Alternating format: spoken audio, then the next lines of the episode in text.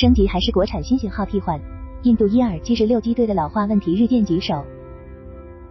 最近，日渐老化的伊尔七十六运输机机队引起了印度空军的担忧。据印度防务研究网的报道，印度空军正在尝试通过与私营公司合作，对伊尔七十六进行升级的可能性，希望换发并升级延寿一五年。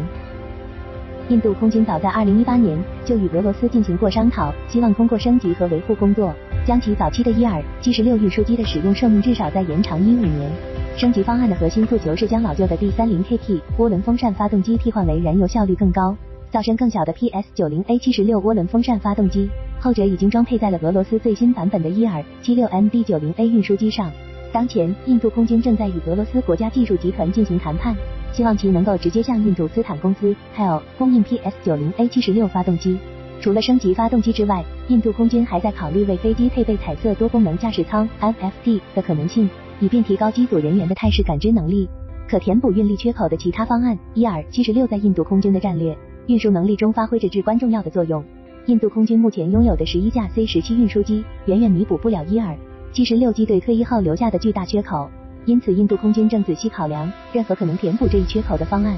除了与俄罗斯谈判对伊尔七十六进行免售外，印度对仍在开发的新型中型运输机 MPA 项目也抱有希望。印度航空工业主导的 MPA 项目断断续续已经进行了二十多年。在项目的早期，主要成果是设计和开发伊尔二一四 T 运输机以及型号名为伊尔二一四一零零的一百座级民用客机。印度还要担任其主承包商。一开始，伊尔二一四 T 的设计工作较为顺利。二零零四年六月，印度和俄罗斯政府签署了飞机建造谅解备忘录，并进行了项目可行性研究。项目选定俄罗斯伊尔库特公司和印度 IAIA 公司为该飞机的制造商。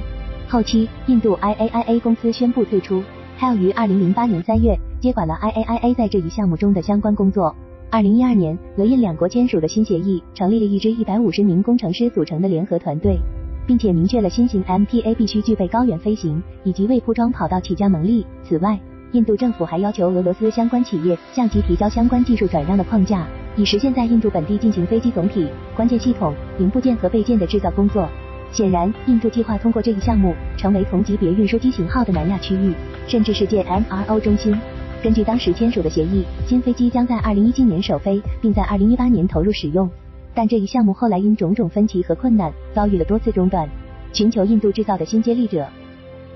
在俄乌冲突爆发后，俄罗斯对印度航空装备的支持能力削弱。根据印度媒体的报道，俄罗斯目前缺乏向印度提供航空发动机。关键航空电子设备和专业武器等重要物资的能力。为了缓解这种情况，印度开始寻求其他方式来解决这一问题。根据印度防务研究网的报道，目前印度四十余个与俄制战斗机、运输机和直升机相关的项目，正在通过其他资本采购程序 OCPP 获取新的航空设备制造商，其中包括机身寿命延长、大修技术的开发和执行、机电旋转装置、航空电子设备和电子战系统、俄罗斯发动机和航空电子设备的维修和翻新，以及航空电子设备的更换等。二零二三年，印度积极提升印度制造的能力，并且做出了很多航空领域的努力。为了实现国防制造业自力更生的目标，印度国防部于二零二三年四月对九十八种武器和系统实施了进口禁令，包括未来步兵战车、舰载无人机系统、中程精确杀伤系统、各种武器和系统、战斗机、海上侦察机、军舰、直升机和坦克的弹药、